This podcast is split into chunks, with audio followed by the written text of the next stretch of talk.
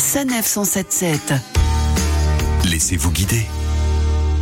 Aujourd'hui, nous retrouvons Brigitte, notre spécialiste des randonnées dans l'Oise. Bonjour Brigitte. Bonjour Laurine. Vous avez choisi une randonnée que vous avez partagée via Visorando. Il y a un peu plus de 9 km de circuit et le départ se fait depuis le petit village de Montépilois. Alors ce village est dominé par un très joli château du XIIe siècle et ce château va être notre point de repère et notre point de départ Brigitte. On part du pied de ce château, euh, au bord duquel on trouve aussi un, un bel abreuvoir où les animaux venaient boire euh, autant d'antan et qui est habité aujourd'hui par euh, des grenouilles euh, diverses et variées. Alors une fois qu'on a admiré cet édifice et dit bonjour aux grenouilles bien sûr, quelle est la direction Brigitte? On traverse le beau village euh, en passant devant l'église très romantique et on descend vers la plaine. Une grande plaine cultivée avec de grands espaces ouverts et on en profite en descendant pour admirer dans le lointain le clocher très spectaculaire de la cathédrale de Senlis. La cathédrale de Senlis, premier grand point de repère de cette randonnée. Une fois que nous avons aperçu son clocher au loin, on continue? On arrive euh, aux abords d'une grange euh, délaissée et en mauvais état et là on tourne à gauche vers un petit hameau qui s'appelle Fourcheret dans lequel on peut jeter un coup d'œil euh, à travers une cour de la ferme locale sur une, un espèce de grand bâtiment qui est une grange